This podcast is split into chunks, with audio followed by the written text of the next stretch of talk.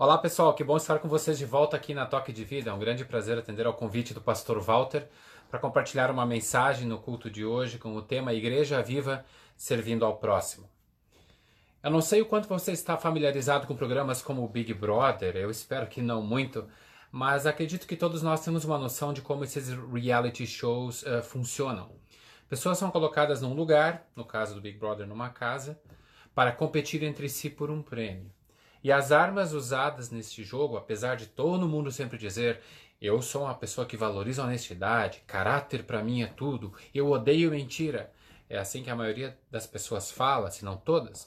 Mas na hora da competição, ao menos nesses programas, o que mais acontece são as brigas, as fofocas, as intrigas, às vezes até mesmo violência verbal. Em alguns programas já aconteceu violência física. Tudo porque as pessoas uh, querem ganhar aquele prêmio e o programa precisa ficar interessante. As pessoas gostam de ver essas brigas, essas fofocas. As mesmas pessoas que eu disse que só gostam da verdade e do bom caráter, mas no fim a audiência está lá para o programa cheio dessas coisas e cada um no fim quer levar o dinheiro para casa competindo contra os outros usando essas armas. A minha proposta, na verdade, seria diferente. A minha proposta seria um programa chamado Good Brother, The Good Brother, o Bom Irmão. Nesse programa, as pessoas teriam uma competição numa casa onde cada um, para ganhar o prêmio, teria que servir. O vencedor seria aquele que mais servisse aos outros, ajudasse, fosse paciente, interpretasse da melhor maneira. Podemos estar aqui os Dez Mandamentos e muito mais. Ou quem sabe até todos seriam apenas um grande time e no final todos poderiam ganhar se trabalhassem em espírito coletivo, ajudando-se mutuamente eh, com vistas a ter aquele prêmio. O que, que vocês acham num programa como assim? Como, como esse, bom, não teria, acho que, muita audiência, eu acredito. A audiência seria ínfima. E como nesses programas tem a história de ligar para que a pessoa, tirar alguém de dentro da casa, para que a pessoa seja eliminada, eu acho que essas pessoas ficariam lá dentro para sempre. Porque desde quando ser gentil, ajudar, servir é algo que dá ibope, Muitas vezes o que mais se vê é o olhar por cima da cerca do vizinho para ver se não tem um problema pior do outro lado que me faça me sentir menos pior, porque, convenhamos, todos nós sabemos o quão ruins nós somos no sentido de pecadores, as coisas que passam pela nossa cabeça, as coisas que nós fazemos. Como diz um autor, você nunca sabe o quão pecador você é até que você tente ser perfeito, até que você tente fazer tudo certo. É aí que a gente vê o quanto está errado. Mas somos estimulados muitas vezes e caímos na tentação de olhar para cerca, para o outro lado da cerca e tentar apenas achar os defeitos do outro e nos protegermos dentro do nosso isolamento e das nossas dificuldades que a gente tenta justificar. O tema de hoje fala em serviço e essa é a ideia do Good Brother que nunca decolaria em programa nenhum nos dá uma noção e uma dimensão de quão importante é falar sobre isso. E o tema, o evangelho escolhido para hoje, o evangelho do bom samaritano, é muito bom porque ele traz uma dimensão completa do serviço, do servir, ser servido e assim por diante. Em geral, a gente pensa, bom samaritano é aquela parábola que nos manda ir servir e ajudar alguém. Mas tem mais dentro dessa parábola e, aliás, ela parte de um outro, uh, de um outro, ela vem de um outro ponto de partida para chegar nessa parte do serviço. Por isso a gente escolheu este evangelho para ilustrar também o nosso tema de hoje. Tinha um amigo conversando com outro e ele disse: Olha, eu estava andando aí pela cidade e me aconteceu uma batida. Eu estava na rua certa, na rua principal, normal. O cara veio, bateu em mim, estava completamente errado. A culpa era totalmente dele. Mas aí a coisa mais estranha, mais louca aconteceu. Eu paguei guincho para os dois carros. Nós fomos até a mecânica para ver um orçamento de conserto. E depois do orçamento, dei meu cartão de crédito e disse: Vou pagar dos dois e deixei o número do cartão de crédito, inclusive, porque eu precisava viajar. E disse: se tiver alguma coisa extra que não foi prevista, pode colocar aí no meu número do cartão que eu vou pagar também. Outro amigo disse: é mesmo? E aí o que foi que, que aconteceu depois? Daí o primeiro que estava contando disse: bom, daí eu acordei. É verdade, parece que esse tipo de coisa, uma, um gesto de uh, servir ao próximo de uma maneira completamente louca e inesperada, só vai acontecer mesmo é no, num sonho maluco, porque no dia a dia é muito difícil alguém fazer isso, fazer o que o bom samaritano fez. Essa é uma ilustração que vai paralela, tentando atualizar até essa ideia do bom samaritano. É uma outra forma de fazer, de ver isso. Ninguém faria isso. E no que se refere à parábola, eu até diria mais que isso. Você não pode, não consegue fazer isso e você não deveria fazer isso. Como é que é, pastor? Então você está dizendo que eu não preciso ajudar o outro, de que não preciso ajudar o meu próximo, talvez até tenho que evitar de fazê-lo em alguns momentos, de, de ajudar ou de servir? Bom, sim e não. Essa tensão existe na parábola sobre o servir, quem serve quem. Por isso a resposta é sim ou não, e essa tensão é boa, precisa permanecer. E eu colocaria a seguinte frase para a gente ter na cabeça ao longo da nossa reflexão: Há muito para se fazer enquanto você não faz nada. De novo, há muita coisa para fazer, há muito para se fazer enquanto você não faz nada. Começamos pelo fim, o enquanto você não faz nada. A parábola do bom samaritano, na verdade, está falando de Jesus Cristo. Está falando dele como bom samaritano que nos ajunta na beira do caminho, mortos nos nossos pecados, afastados dele por nascença, pelo pecado original, e nos traz para perto de si. Ele que nos viu na beira da estrada, mas não apenas viu, ele veio ao nosso encontro. Ele veio fazer algo que não precisaria ter feito, ele era o inocente. Não foi ele que bateu, bateram nele dentro daquela outra ilustração. Mesmo sendo inocente, ele decidiu vir e dar a sua vida e pagar tudo em nosso lugar. Temos que lembrar que a origem da parábola do bom samaritano não é a pergunta quem é meu próximo. A primeira pergunta feita por aquele professor da lei para Jesus foi: Mestre, o que devo fazer para herdar a vida eterna? Essa é a pergunta dele que começa a conversa. E por isso Jesus traz de volta para o ponto de partida, que também é o ponto de chegada: o amor de Deus o amor de Cristo por nós, Ele, o bom samaritano, em nosso lugar. Nós nunca vamos conseguir enfatizar o suficiente essa mensagem, porque alguém pode pensar, de novo, pastor falando, Jesus te ama, morreu na cruz por você e Ele que te serve? Sim, de novo. É importante enfatizar e enfatizar e enfatizar, porque nós somos rápidos em esquecer essa verdade. A gente acredita que sabe. Uh, eu sei que Jesus morreu por mim, mas. E rapidamente nós temos essa tendência de, mas não sou tão ruim. Olha o vizinho da rua de baixo, olha o fulano que rouba milhões, olha aquele político, olha aquele empresário, olha aquele outro. O nosso velho homem, velha mulher, nosso velho eu, como a Bíblia diz, é muito rápido, semana a semana, para querer colocar um pouquinho de Jesus morreu por mim, mas. E aí tentamos ver de que maneira nós também estamos contribuindo um pouquinho para estar mais perto de Deus ou contribuindo um pouquinhozinho para a nossa salvação. Mas agora, ok, vamos então admitir ou pensar ou, ou, imaginar por um momento que enquanto eu preparei essa mensagem para trazer hoje para o nosso culto, Deus Espírito Santo veio e me revelou uma nova verdade. Ele revelou o seguinte: a partir de agora Deus vai aceitar 5%. A partir de agora, 95% é com Ele e você, ser humano, você e eu, podemos agora fazer 5% para contribuir com a nossa salvação e com a nossa proximidade de Deus, desde que façamos o bem. Temos que achar o bem, fazer o que é bom, fazer o bem ao outro, e aí esses nossos 5% estão garantidos. Pense como seria complicado em nosso mundo achar o bem para ser feito. Não parece complicado, mas é. Nosso mundo, nesse nosso mundo, as fronteiras entre o que é bom e o que é mal, entre o que é certo e o que é errado, estão cada vez mais confusas. Às vezes elas mudam de um ano para o outro, de um mês para o outro, de uma hora para outra. Que sempre se fazia que era certo, de repente é condenado. E o que no passado era condenado como até um absurdo, passa a ser uma coisa corriqueira e aceitável. Alguns exemplos. Palmada num filho fora do ventre é violência, não pode. Uma palmada. Agora, tirar a vida de um filho dentro do ventre da mãe parece que está se tornando normal, é um direito reprodutivo.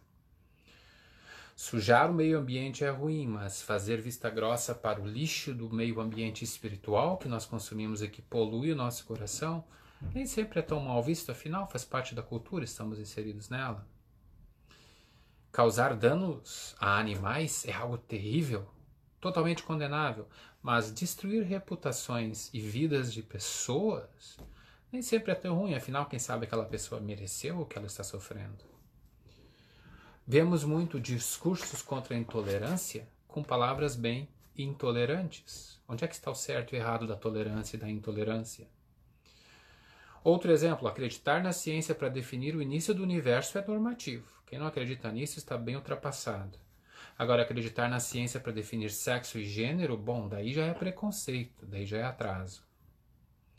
Sentimentos são bons, bons sentimentos são melhores. Você foi criado para sentir coisas boas, mas sentir-se fiel ao conhecimento e à fé, que muitas vezes vão contrários aos nossos sentimentos humanos, isso parece ser um pouquinho ruim e antiquado. Acreditar integralmente na Bíblia é ingenuidade. Acreditar nos livros e obras que a pessoa decide, sobre as quais a pessoa decide construir a sua visão de mundo, bom, isso já é ser um pouquinho mais moderno e inteligente. Ter verdade como algo objetivo e sempre certo é ruim. Fundamentalista, você devia se afastar disso. O melhor é ir para o lado do as coisas são relativas, não existe uma verdade absoluta, cada um tem a sua verdade. Como se esta frase em si não fosse uma tentativa de ser uma frase absoluta. Esta, estas e muitas outras mensagens contraditórias sobre estão ao nosso redor tentando definir o que é bom o que é mal, o que é certo e errado, e essas linhas ficam cada vez mais borradas, cada vez menos precisas. Jesus está mostrando para aquele mestre da lei que eu não tenho como servir a Deus nem com 5% nenhum, nem 0.00001%. Nada do que eu faço me aproxima de Deus, é Deus que vem ao meu encontro. É Ele que vem e nos traz o seu amor e o seu cuidado. A pergunta que começou a parábola foi: o que eu posso fazer para ser salvo? A resposta é: nada. Jesus é o bom samaritano que vem ao seu encontro, estende a mão ao seu coração e integralmente realiza aquilo que você e eu jamais poderíamos fazer.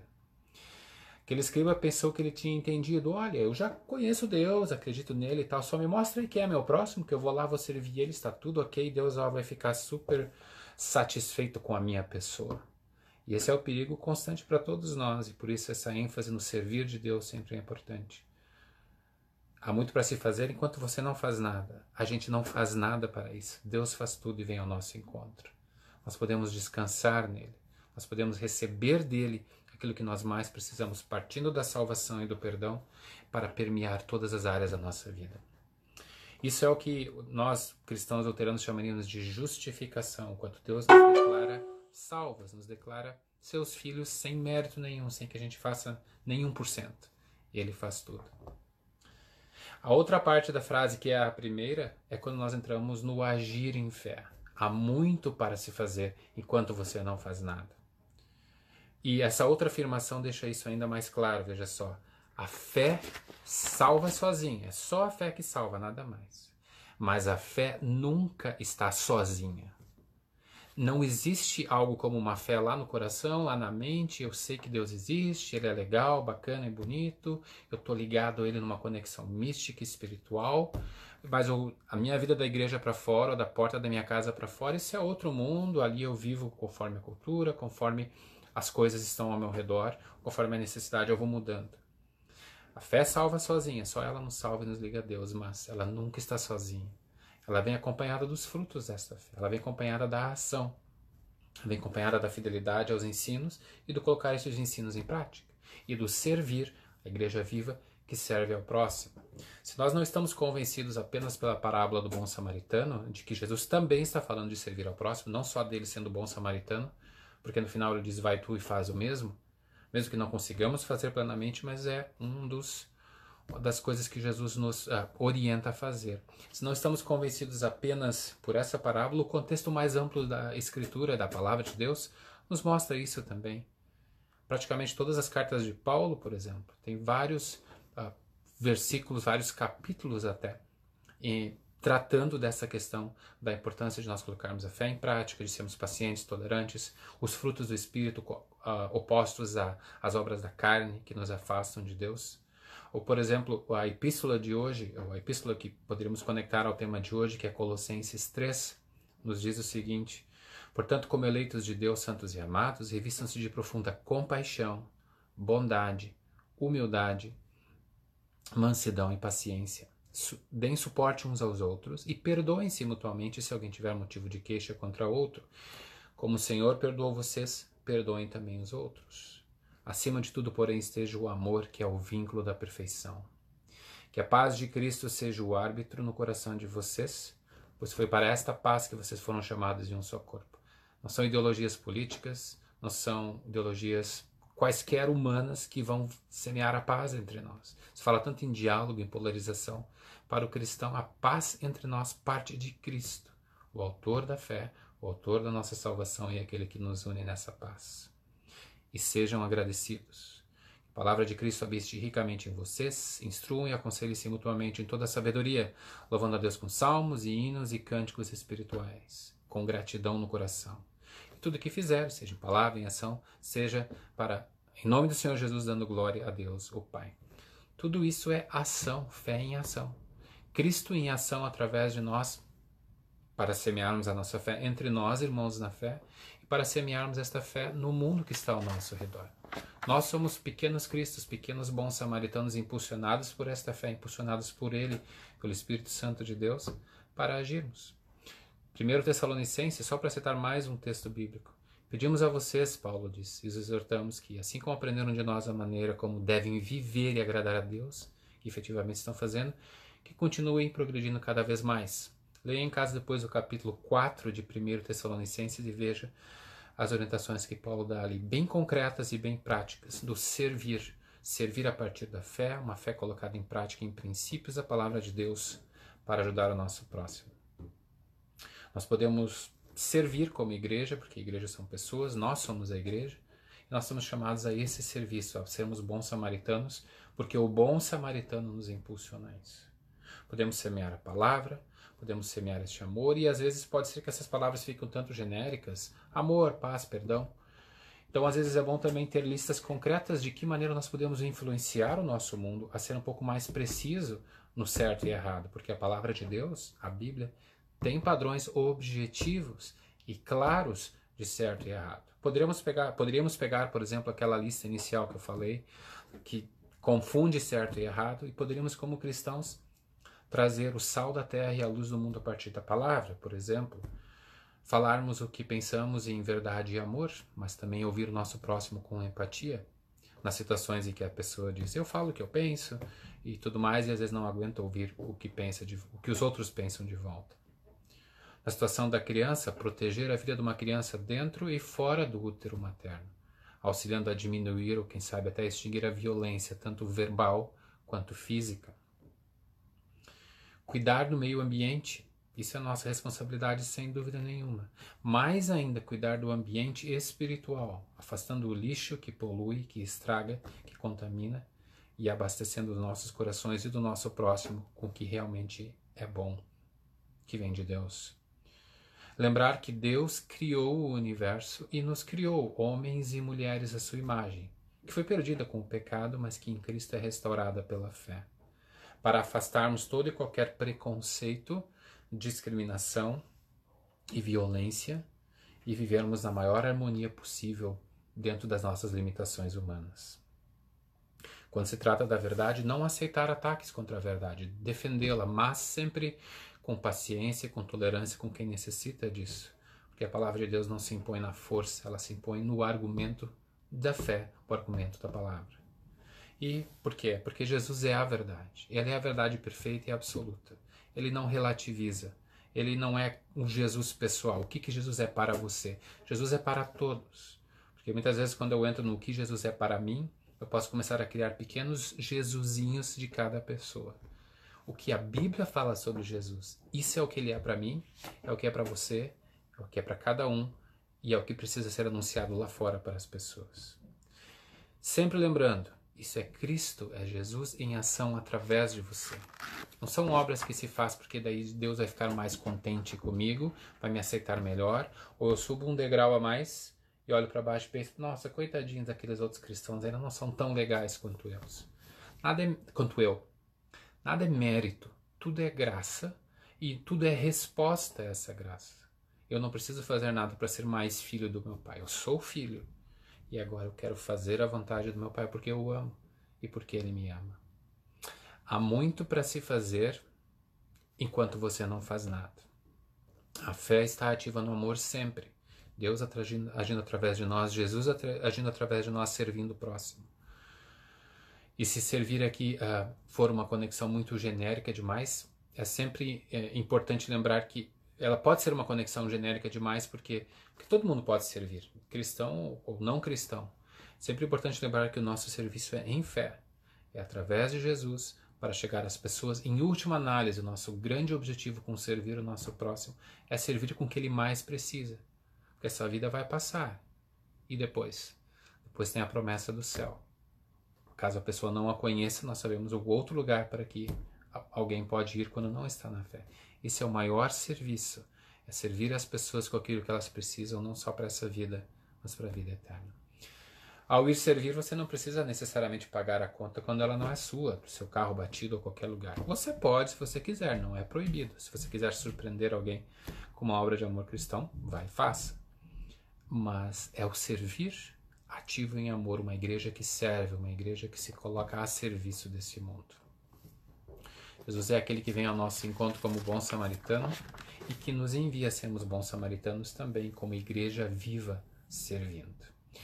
Nós sabemos, meus amigos, que isso não dá muito ibope, provavelmente não. O servir, o tolerar, o ser paciente. Talvez a polarização, a lacrada, como alguns diziam hoje em dia, ou dizer aquela palavra que cala todo mundo, esse aí é o que sabe é, é, bater em todo mundo e sempre tem argumento para detonar com qualquer argumento adversário. Não quero dizer que não haja situações que não precise ser firme, mas em boa parte das situações, para não dizer a maioria, a igreja pode agir com serenidade, com paciência, com amor, cuidando das feridas, ajudando a pessoa ferida, levando ela para o hospital de pecadores que é a igreja, para ela ser curada pela palavra de Deus.